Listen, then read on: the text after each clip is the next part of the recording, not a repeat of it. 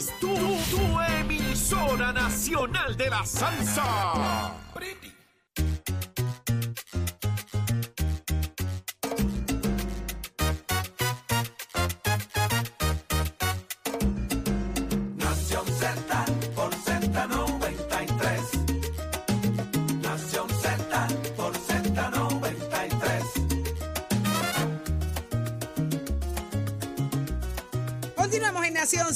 Z93, 93.7 en San Juan, 93.3 en Ponce, 97.5 en Mayagüez. Todo Puerto Rico cubierto del mejor análisis de Nación Z.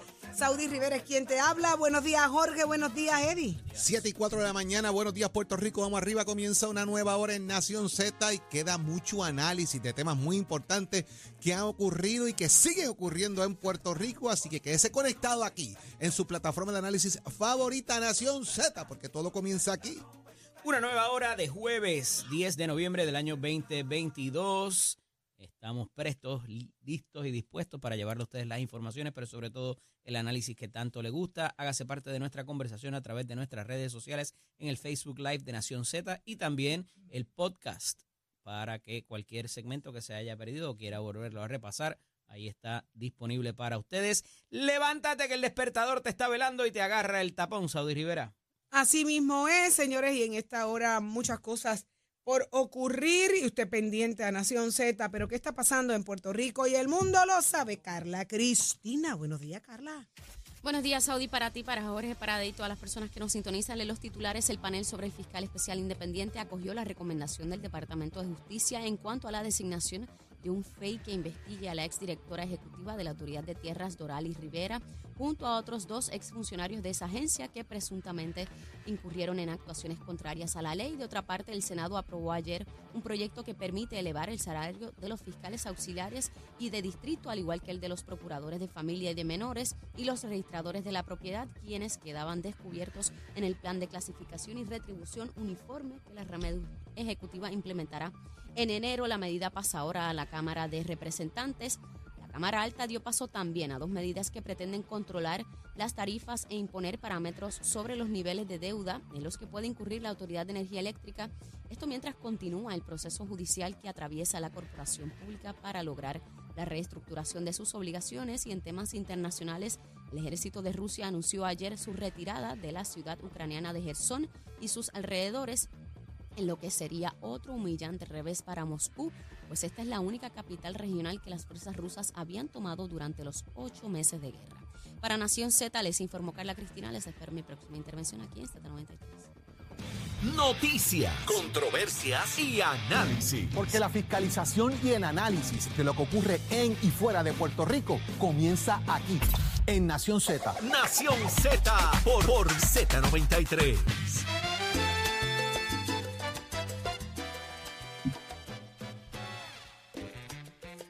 Bajo, ¿qué bajo?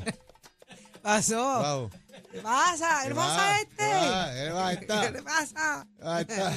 ¿Ah? Eh, señorita ¿Cómo productora. estuvo ese burrito? eh, no, no me hable más. Ahí está. Eh, Yo me imagino que sí. Vámonos con... Leo Díaz trae burritos de desayuno. No, no, no, por favor. No más, no más, no más.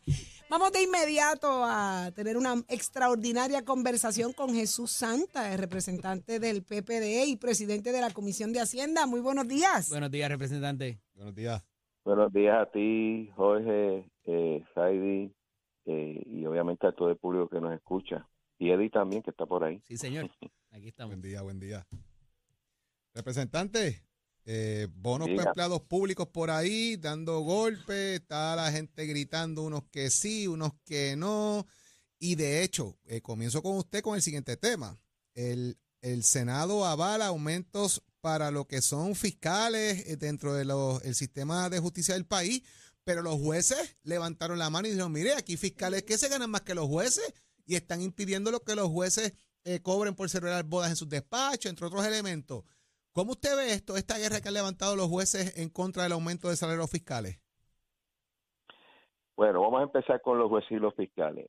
La, la realidad es que cuando se hace el plan de clasificación y distribución, hay un número de, de puestos públicos que no aplican o no se hace esa gestión hacia ellos. Por lo general son los puestos de que se le llaman de rango, entiéndase bomberos, eh, lo que son los policías, eh, aquel tipo de, sistema que, se rige por rango, sargento, teniente, ese tipo de cosas, y que se ha tenido que legislar para poder un poco equiparar lo que es el aumento que se, que se espera ahora en enero del plan de clasificación y retribución a lo que es un- una escala salarial que esté a la par con el mercado.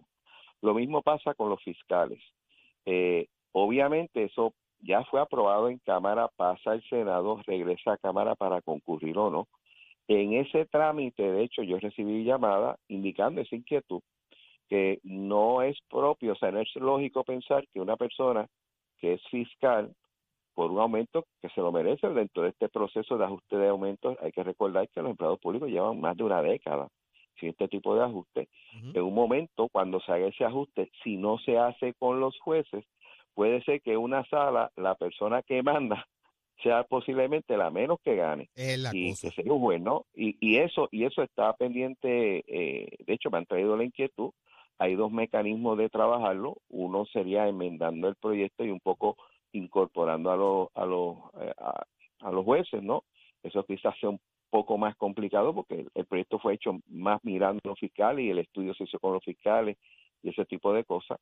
Otra opción es someter un proyecto para entonces cubrir esa esa deficiencia y entonces tocar lo que es una justicia a un juez de que pues siendo el, el si se puede decir el funcionario de mayor rango en, en un proceso judicial pues no sea el que menos gane no E- esa inquietud me la han traído sí Eso hay que mirarlo con detenimiento. Y los alguaciles y los jefes de sa- y, lo- y, las, y las secretarias de sala que llevan tiempo pidiendo eso también, ¿verdad? Aquí el problema, eh, representante, que yo veo es cómo cubrimos a, a la mayor cantidad posible quizás eh, para estos aumentos y, y ni hablar de los bonos, ¿verdad? Que estábamos teniendo esa conversación ahorita. Escuché, escuchaba al economista Heriberto Martínez recientemente hablando acerca de esto y de las compromisos que se hicieron con estos empleados y quería que nos pusiera eso en perspectiva particularmente para entender cómo es que llegamos a este bono que, que se está mencionando y si requiere acción legislativa, eh, cuál es el futuro de esto que se anunció Eh, Eddie, a principios de semana. Y que, y que de paso, representante, para que lo tenga en la conversación, ¿cómo llegamos entonces a este número de que lo- hay unas uniones que pueden cobrar más que otras porque respaldaron el plan de ajuste y pueden llegar a 11 mil o hasta 14 mil dólares? bueno cerrando lo de los jueces obviamente esa situación se da inclusive la, la judicatura tiene cierta independencia judicial o sea que el plan de, de clasificación y retribución del gobierno no le aplica a ellos por lo tanto le toca a los tribunales hacer su gestión o sea, no todo se legisla, hay unas partes que se legisla, pero otras no. Y yo creo que cada ente, como serían las corporaciones públicas, tiene que hacer su trabajo para equiparar los salarios al mercado. Vamos para lo de los bonos. Dentro del proceso de ajuste de deuda, eh, se determina o, se, o se, se empieza a hablar, bueno, ¿qué va a pasar? Todo el mundo sabe si el país eh, recoge menos dinero del estimado, ¿qué pasa? Pero ¿qué pasaría si en vez de yo estimar voy a recoger 10 billones de dólares, recojo 11? Entonces se determina una fórmula de que ese, ese exceso de recaudo, si se le quiere llamar así, eh, se, se debe repartir de una manera. Tengo que recordarte que la mitad de ese dinero va para el fideicomiso de pensiones, que eso tiene doble propósito, obviamente garantizar las pensiones actuales y a futuras, y a futuro... que el gobierno la las carga acogió como un compromiso, by the way. Claro, y, y, y a futuro le quita la carga económica al gobierno. O sea, si yo la tengo un bote grande y en un momento dado tengo una dificultad económica, tengo de dónde sacar y no sacrificio, sacrifico a nadie, ¿no? Yo creo que es- eso es una medida. Ahora que estamos en vacas gordas, cuando lleguen las flacas, tenemos de dónde sacar, además de garantizar el pago. Hay otra parte que tiene que ver, pues, un dinero a los bonistas. ¿Por qué se hace eso? Y esto es un mecanismo que se utiliza mucho en Latinoamérica. En la negociación se dice, yo no quiero pagarte tan alto a ti, yo quiero que el pago fijo sea bajo. Y la condición es que si a mí me sobra o me, recaudo más de lo estimado, entonces una porción de eso te la voy a dar a ti. O sea que es un tipo de riesgo que coge el bonista si, el si ese año no hay un exceso de recaudo, pues se queda en cero, ¿no? Eh, si hay un exceso de recaudo, tiene una porción de ello. Y el tercero, pensando en las personas que más perdieron en la en el proceso de deuda, que obviamente son los bonistas. Recuerda que hubo un corte del 70%, por si acaso, y eso incluyeron bonistas y, y otros deudores, eh, otros acreedores. También fueron los empleados públicos que tuvieron, oye, el- los convenios volaron, los aumentos se congelaron, llevaron más de 10 años sin aumento, y el sistema de retiro también se cambió. Y una forma de un poco compensar esas, esas pérdidas fue incluirlos en ese proceso. Oye, si hay un aumento o, o los estimados de recaudos se sobrepasan, una parte de eso va a repartirse entre los empleados. Por eso es que esa es la razón de ser.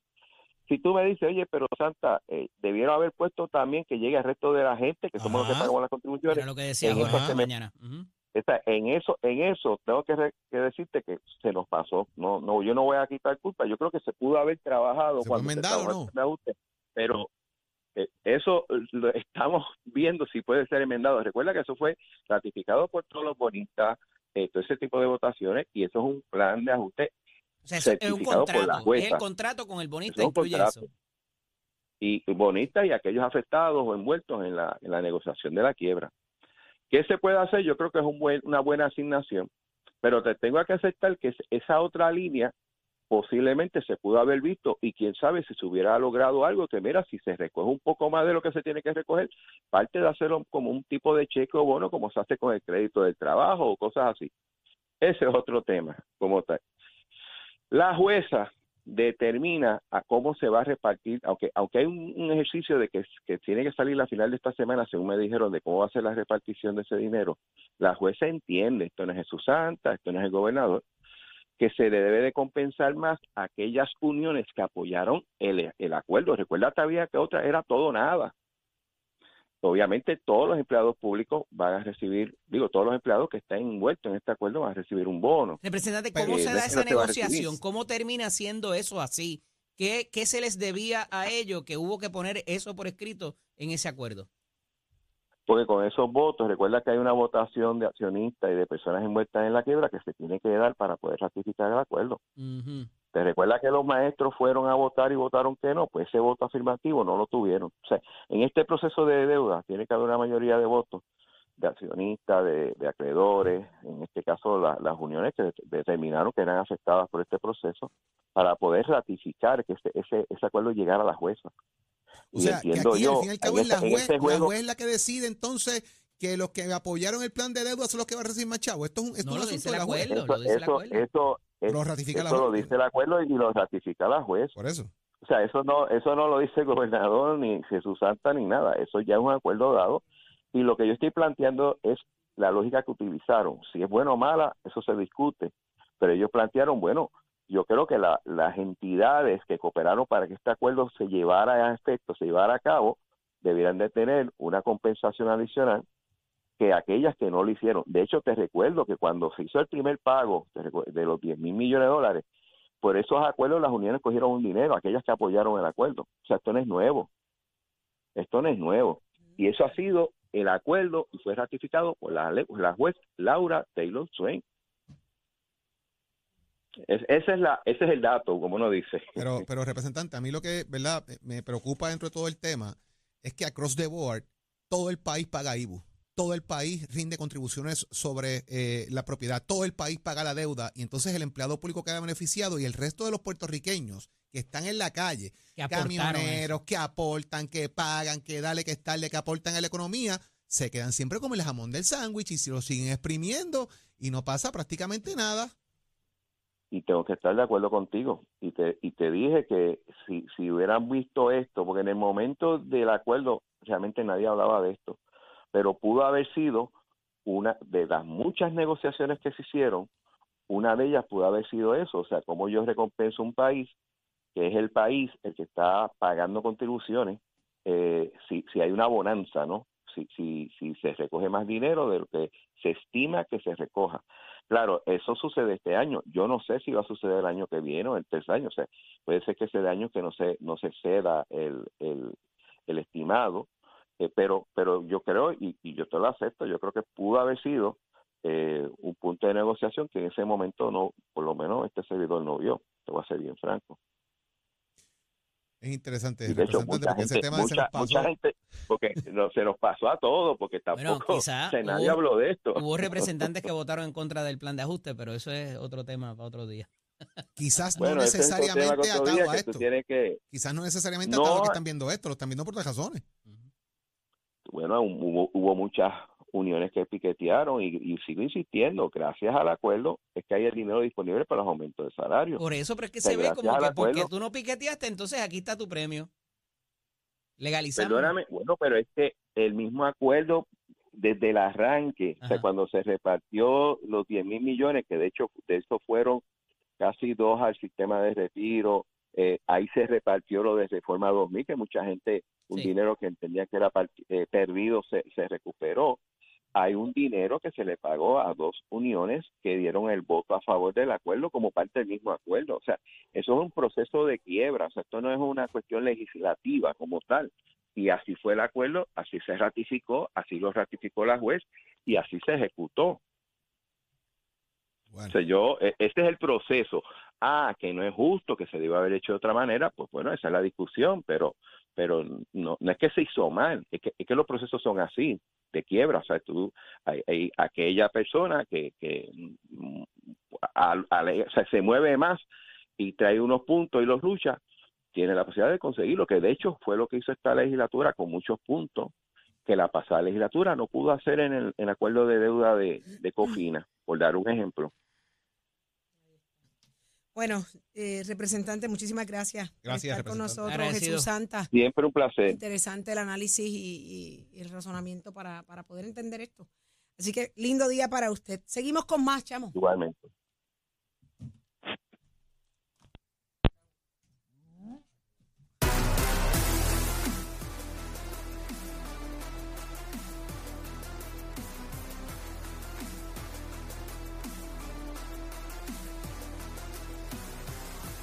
Segmento es traído a ustedes por Caguas Expressway, donde menos le cuesta un Ford. Y continuamos en el análisis del día. En la mañana de hoy está con nosotros el ex senador Nelson Cruz. Estamos llamando a nuestro amigo Dani Hernández. Parece que se le, el despertador no le sonó, pero buenos días, eh, senador, bienvenido. Saludos, licenciado, para usted y todos los amigos allá en Nación Z.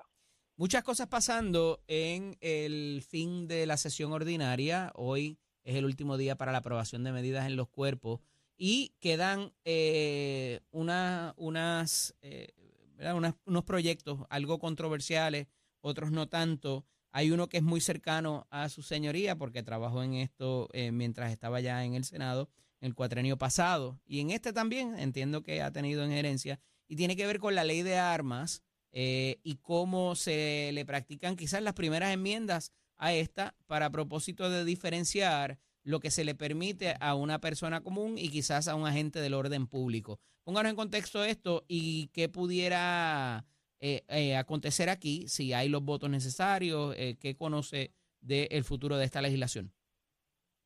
Bueno, primero que nada, tengo que agradecer al representante eh, Cruz Bulgo, que fue quien inicialmente, a principio de cuadrino, comenzó a trabajar con todo esto. Posteriormente, al representante Nalmito Ortiz, que también le dio continuidad. Tuvimos la oportunidad de viajar a la capital federal buscando eh, legislación eh, federal que ¿verdad? existe para poder atemperarla a las enmiendas que estábamos buscando.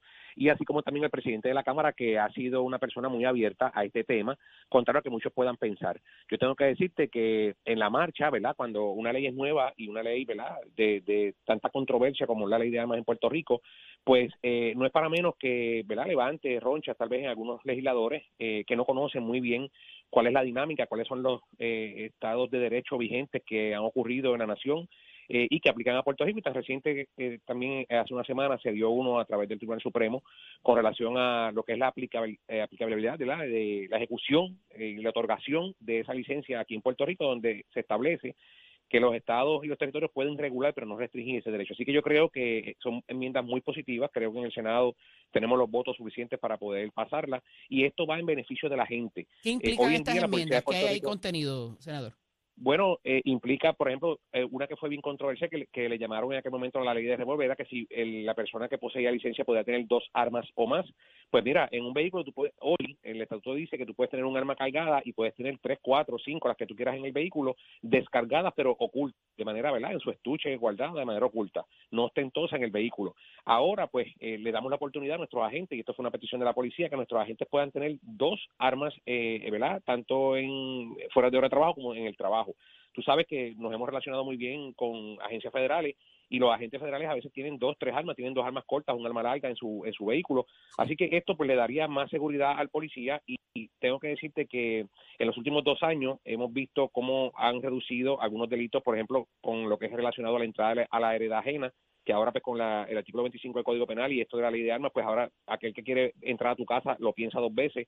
Eh, también el tener el arma de fuego oculta, no entonces sabes que antes se la ponían ahí en la cintura, ahora no, ahora eso es un disuasivo utilizando ¿verdad? estadísticas de afuera donde eh, la persona pues dice, espérate, no voy a entrar a ese restaurante a saltar porque como ahora todo el mundo puede tener acceso a una licencia de armas, pues puede que alguien esté armado y me pueda ir muy mal a mí. Así que esos delitos han bajado, se ha recaudado mucho dinero eh, a través de esto y ese dinero como hemos eh, se estableció y ahora el, presidente de la Cámara lo reafirma, ese dinero vaya directamente a la Policía de Puerto Rico para mejorar eh, los sistemas de, ¿verdad? de eh, otorgación de licencias que ahora pues se va a poder tener, una de las enmiendas es tenerlo a través del sistema del gobierno y también que la podamos tener este, de manera digital. Así que son enmiendas muy positivas y todo pues va en beneficio de la gente. Senador, ¿qué está pasando ahora mismo en estos días? Eh, todavía no estamos en los comités de conferencia, pero en la dinámica legislativa, ¿qué pasa un día como hoy en este momento histórico del cuatrenio? Son días que no se va a poder dormir, son días que los legisladores eh, terminan ya eh, la sesión posteriormente a las 12 de la noche.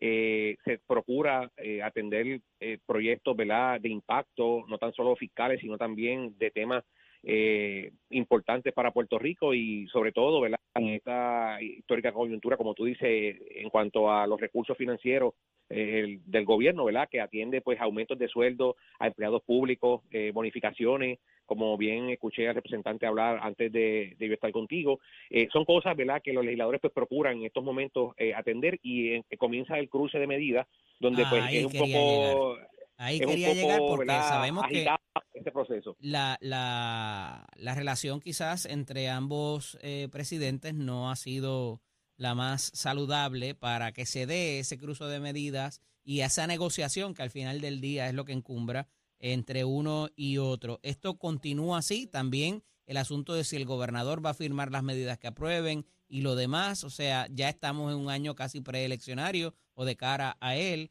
Eh, todo esto va a incidir en si tú me apruebas el mío, yo te apruebo el tuyo y a ver si el gobernador lo firma y entonces dónde está la delegación, dónde pudiera estar la oposición, la oposición, cómo van a votar los independientes. Todo eso pesa en la mente del legislador antes de prestar su voto.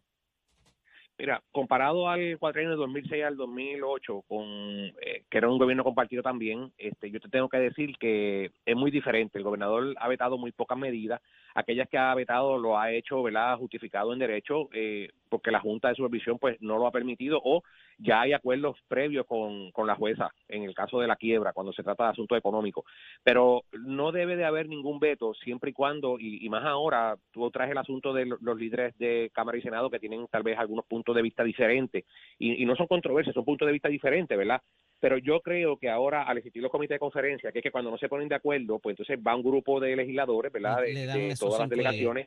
Y llega a un happy medium ahí y, y ese ese acuerdo ese ese esa dinámica de poder llegar a un consenso tanto el grupo de cámara como senado yo creo que eso le debe dar al, al gobernador la oportunidad de poder firmar los proyectos de- independientemente de cómo salgan pero ese es el sentir del pueblo porque los legisladores son los que representan el pueblo. Así que yo creo que el gobernador en este momento verdad Eh, no debe estar vetando eh, una gran cantidad de medidas como se ha especulado. Yo creo que son medidas buenas positivas y sobre todo como es la del aborto que trae trae verdad básicamente pone en, en ejecución ya decisiones federales que es lo que nos aplica a Puerto Rico. Algunos quieran quieren entenderlo otros no pero debe haber legislación en Puerto Rico que sea acorde con eh, el estatuto federal que es lo que nos aplica a Puerto Rico. Cosa de que después no vaya a llegar que a un- parecen- a un tribunal. parecen cosméticos, hay otras cosas que es necesaria entrar a, a regularlas, otras que no, eh, porque el sistema de derecho y el marco jurídico nos ha funcionado bien y no debería tocarse, pero bueno, ahí está la prerrogativa del legislador. Agradecido, senador, de que pueda haber estado con nosotros y le damos de mérito al compañero Dani Hernández por el día de hoy. Un abrazo. cómo no excelente, excelente fin de semana yo lo excuso yo lo excuso La dieta y el millaje. Muy bien, excelente día. Continuamos en la Bien. Este segmento es traído a ustedes por Caguas Expressway, donde menos le cuesta un Ford. Somos du- du- du- duros en entrevistas y análisis. Nación Z. Nación Z. Por el la música y la Z. Dímelo, Tato. somos, somos deporte. ¿Qué está pasando? Vamos arriba, vamos arriba, vamos arriba, que está así que te gusta, nos vamos con el baloncesto superior nacional, pero el femenino, óigame, las explosivas de Moca se la dejaron caer y de qué manera a las atenienses de Manatí en la victoria donde ganaron 77 por 75, 5 de las jugadoras, óigame, se fueron en cifras de doble dígito. Al Jane lideró el ataque de la explosiva con 20 puntos. Jennifer O'Neill siguió con 17. Aisha Taylor con 15, mientras que Ronsana Brandman con 14 y Jackie Benítez con 11. Manatí dominaba por 3, 75-72, restando 1-31 pero Benítez con una huida y un bombazo decidió el juego a favor de Moca 77 por 75. Así que la cosa se pone muy buena en el baloncesto superior nacional femenino, esperando que como siempre todo el mundo esté apoyando a las muchachas, que ustedes saben que en todos esos equipos ahí está nuestra selección. El torneo continúa para hoy jueves, las cangrejeras de Santurce van contra las patriotas de Lares y las gigantes de Carolina van a medirse contra las montañeras de Morovi, ambos partidos a las 8 de la noche. Y esto es Colo Piso de Mente Escuela que te informa que estamos en el proceso de matrícula para nuestras clases que comienzan ahora en noviembre. Usted puede pasar por cualquiera de los recintos 787-238-9494. Es el numerito a llamar. ¿Te le gusta la mecánica automotriz? La puede combinar con la mecánica racing. Toma tu la decisión, compara facilidades, equipo y estudia en Mestre Escuela. Que tengan buen día, mi gente. Y see you tomorrow. Chamo, give it up, my friend. Buenos días, soy Carla Cristina informando para Nación Z. En el tránsito continúa el tapón en la mayoría de las vías principales de la zona metropolitana, como la autopista José Diego, entramos entre Vega Baja y Dorado y también más adelante entre Tuabaja y Bayamón, igualmente entre Puerto Nuevo y la zona de Atorrey, también la carretera 165 a la altura de la intersección con la PR22, la carretera número 2 en el cruce de la Virgencita y en Candelaria en Tuabaja y más adelante entre Santa Rosa y Caparra en Guaynabo, tramos de la PR5, la 167 y la 199 en Bayamón, la avenida Los Más Verdes entre la American Military Academy y la avenida Santa Ana y en dirección contraria entre la intersección con el expreso Martínez Nadal y la avenida Ramírez de Arellano. Pesado también el expreso Valdorite de Castro desde la confluencia con la ruta 66 hasta el área del aeropuerto y más adelante, cerca de la entrada al túnel Minillas en Santurce, el ramal 8 y la avenida 65 de Infantería en Carolina están taponados en dirección a Río Piedras. Igualmente en dirección a Río Piedras está taponado el expreso de Trujillo, las carreteras 176, 177 y 199 en Cupey, la autopista Luis Aferré entre Montelledra, el área del Señorial y más al sur en la zona de Caguas y pesada la 30 también entre Juncos y Gurabo. Más adelante actualizo esta para ustedes. Ahora pasamos con el informe del tiempo. El Servicio Nacional de Meteorología nos informa que para hoy se espera que el viento se torne del este-sureste. Esto en conjunto con la humedad que continúa en el ambiente generará aguaceros dispersos y tronadas aisladas, mayormente en el centro interior y en el oeste, con posibilidad de aguaceros en la zona metropolitana. Las temperaturas máximas pudieran alcanzar hoy los 90 grados en las áreas costeras y los bajos 80 en las zonas más elevadas de la montaña y el interior, con índices de calor que pudieran alcanzar los 105 grados en los municipios del norte central de la isla. Más adelante les hablo sobre las condiciones marítimas para Nación Z. Les informó Carla Cristina. Les espero mi próxima intervención aquí en Z93.